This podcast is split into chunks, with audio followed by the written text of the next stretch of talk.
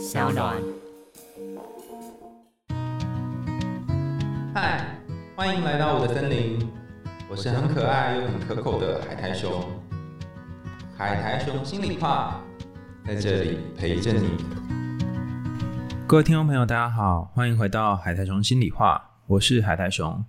接下来一直到三级解除的日子，看起来会有一点小小的漫长啊。除了周二跟周五我们会定期更新之外呢，我会每天分享一则熊熊小语，陪伴大家度过疫情蔓延最黑暗的森林。我相信在这个森林里面，一定藏着属于我们的宝藏。这个宝藏可能是让我们更能够面对自己，面对内心的黑暗。然后经过了漫长黑夜，天明就会来临。今天要跟大家讨论的这个，也是我最近一直以来有一种呃很强烈的焦虑哈，叫做金钱焦虑。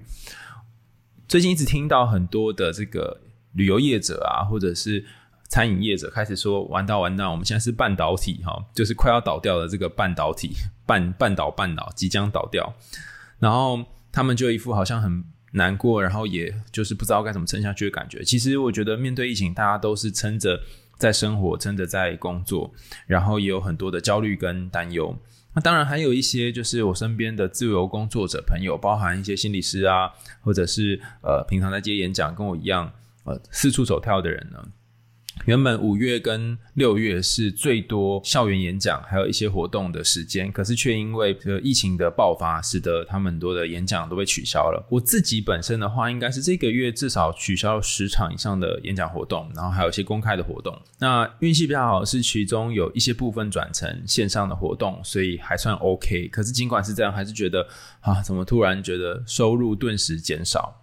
那如果你也是这种自由工作者，甚至是你可能是餐饮业者，那你发现你的经济状况不如之前疫情爆发前好，那该怎么办呢？这里提供几个方法让大家作为参考。首先，如果你是餐饮工作者的话，目前由于外送呢也真是蛮发达的，大家因为不能出门嘛，都在家里面点外送的东西，所以我在猜，或许你可以结合这个外送平台的方式。那我记得我有一个朋友，他本来是在菜市场卖饮料的，那由于市场停休，那本来他可以在里面卖一些凉水，可是却因为最近停业的关系，他就面临了经济上面的一个困境。然后他后来发现，他可以跟外送业者合作哈，虽然会被抽一点点费用，但是总比在家里面每天都零进账来的好。那曾经他跟我说，他觉得很痛苦的原因是，这一个月的房租要一万五，可他到目前为止只赚了三千多块而已哈，原本存房租的钱呢都不够，然后他现在很。焦虑很痛苦，不过刚开始他在做这个跟外送业者合作一段时间之后呢，也开始做了一些宅配，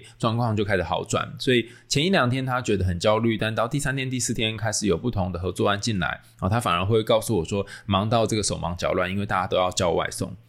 那如果你是属于这种自由工作业者，那该怎么办呢？我这里提供。三个自己在，因为我也是在做自由工作嘛，哈，的一个小撇步给大家做个参考。第一个就是你可以去想一件事，就是去年这个时候，我们也面临了一波有关于疫情的防疫需求，所以我们必须。减少很多的工作，或是减少很多改变我们很平常的日常生活。那去年这时候你是怎么度过的？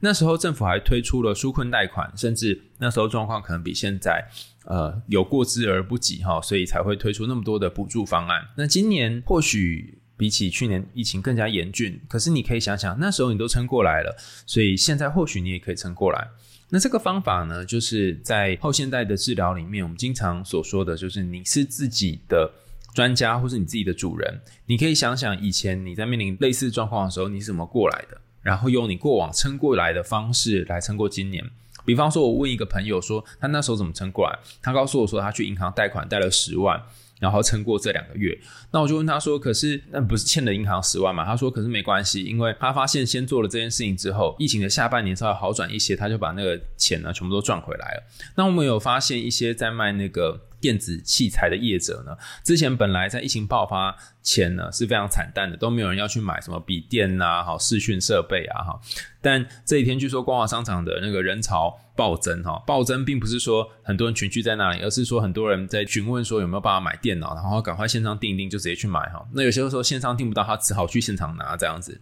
所以我在猜，尽管可能疫情会影响到我们生活跟收入，但或许你可以透过一些方式，让自己还是有一些钱可以使用。那至于要怎么样赚回来，可以想想以前你是怎么赚的，在这个疫情蔓延的时候，去年你是怎么赚的？还有有没有可能先把未来的钱先借来，现在用，然后之后等到状况比较好一点的时候再去摊还这个费用，才不会你觉得每天过得都非常焦虑哈。因为你很焦虑的情况下，我猜你可能生产的东西产值也不会太好。然后第二点是，你可以去思考，你希望你每一天赚多少钱，或每一天的收入是多少钱。过去疫情可能没那么严重的时候，你就过着你平常 routine 的生活就可以了。但由于现在疫情慢慢变得比较严重，你可能需要去盘算你每一天接案子的生活要怎样才能足够你存活哈。比方说我的例子来讲，强倘若我一个月想要赚四万块好了，那等于说我一个礼拜就要赚一万块。一个礼拜赚一万块的话，等于我一天呢，倘若一个礼拜工作五天，一天的平均的收入要是两千块左右。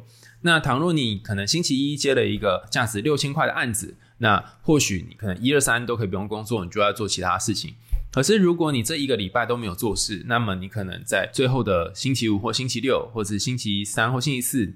总之你要挑个两天来做一个四五千块或五六千块的案子。你可以盘算你一周要赚多少钱，或是你一天平均要赚多少钱。然后，当你一天已经赚到平均的收入的时候，其实你就会觉得比较心安一点。那你也可以这样想，就是说，有可能每一天都不会过得比前一天好，或是可能没有人天天在过年的哈。所以，或许你今天赚的比较多，明天就没有赚那么多，那怎么办呢？哈，你也可以先多赚一点起来。比方说，你可以先把这个礼拜的份先赚起来，那后面有赚的就是多赚哈。那怎么样去拓展这个 case 呢？其实有很多线上的。平台，然后可以发表你的作品。我后来发现一件事：，当你越多去发表你的作品，越多的去拓展你做的东西，那有一些大家都归在家里嘛，网络是大家天天都会用的一个平台哦，所以。你如果越常去发表你的东西，就会有越多人看见你哈。所以如果你越是龟缩在家里，然后越是不知道要干嘛的话，反而越少会有人看见你。这样的状况情况下，你可能接到 case 也会比较少。那第三个就是，也是昨天哈，我问同样一个自由工作者哈，就是在家工作的伙伴，他是一位智商心理师，叫做卢美文，他给我的建议。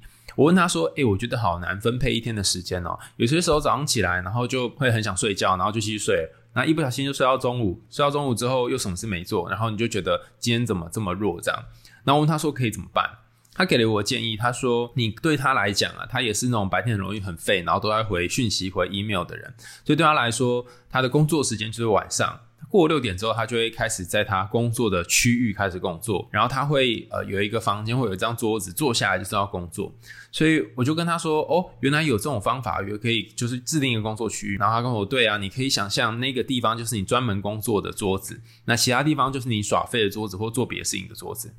我自己操作之后，我发现空间的区隔对我来讲比较没有用哈，因为。我家可能很难去隔离出一个地方专门是佛工作的，但是对我来说，时间的区隔好像有点用。比方说，白天我可能就做一些跟 social 有关的事情，例如说开会啊、回信等等。那晚上由于这个日间工作的人都下班了，所以你不太会再需要回一些奇奇怪怪的信件。但是你就可以有多一点大段的时间保留自己创作或做自己想做的事情，所以我也是这样哈。昨天晚上就写完了一篇文章，那白天一整天都在打混这样哈。所以如果你可以的话，可以试着把你的空间或者时间上面做一个规划。然后最后一点哈，最后补充一点是，我昨天看一本书叫做《原子习惯》里面谈到的一个。概念哈，《原子习惯》这一本书应该是去年前几年很畅销的一本书。那我很慢才看到这一本哈，里面有一段在讲如何建立习惯哈。我们的大脑其实很有趣哈，当你前面出现一个句子之后，通常会有另外一个习惯让我们接着下面的句子。比方说，每天早上起来我就会划手机，这样早上起来是前面一个句子，划手机是后面一个句子。所以或许当你去调整前半跟后半的句子的时候，你就有机会可以去调整你的习惯。那在原子习惯里面提到了一个概念，就是我们可以先列出早上醒来之后的一个工作清单，让你的一天有一个好的开机。那怎样是好的开机呢？哈，他举的例子是这样子哈，早上起来，如果我先泡了一杯咖啡，我就会花一分钟的时间静心跟冥想。如果我花了一分钟的时间静心跟冥想。我就会在之后列出今天要做的代办清单。当我做完代办清单之后，我就会找代办清单上面的第一件事情，然后先把第一件事情完成。如果你有一个这以上的这个开机清单哈，就是开机的步骤，像刚刚我讲的这一段，那你就会发现一整天的开头其实还蛮顺的。就是你可以先做完某件事，然后做一个仪式让身体开机，然后把这件事情完成。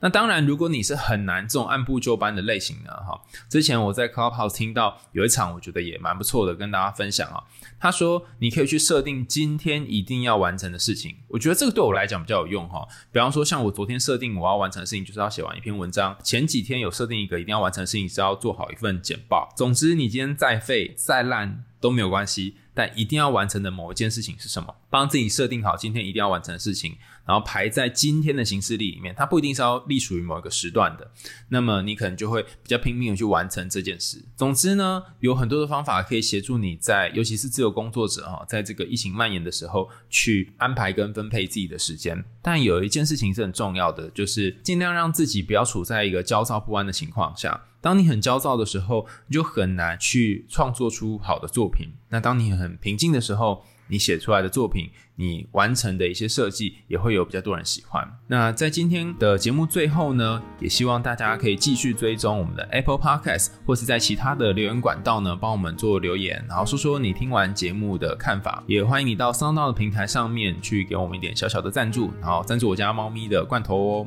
今天的海苔熊心里话就到这里啦，我们下次见喽，拜拜。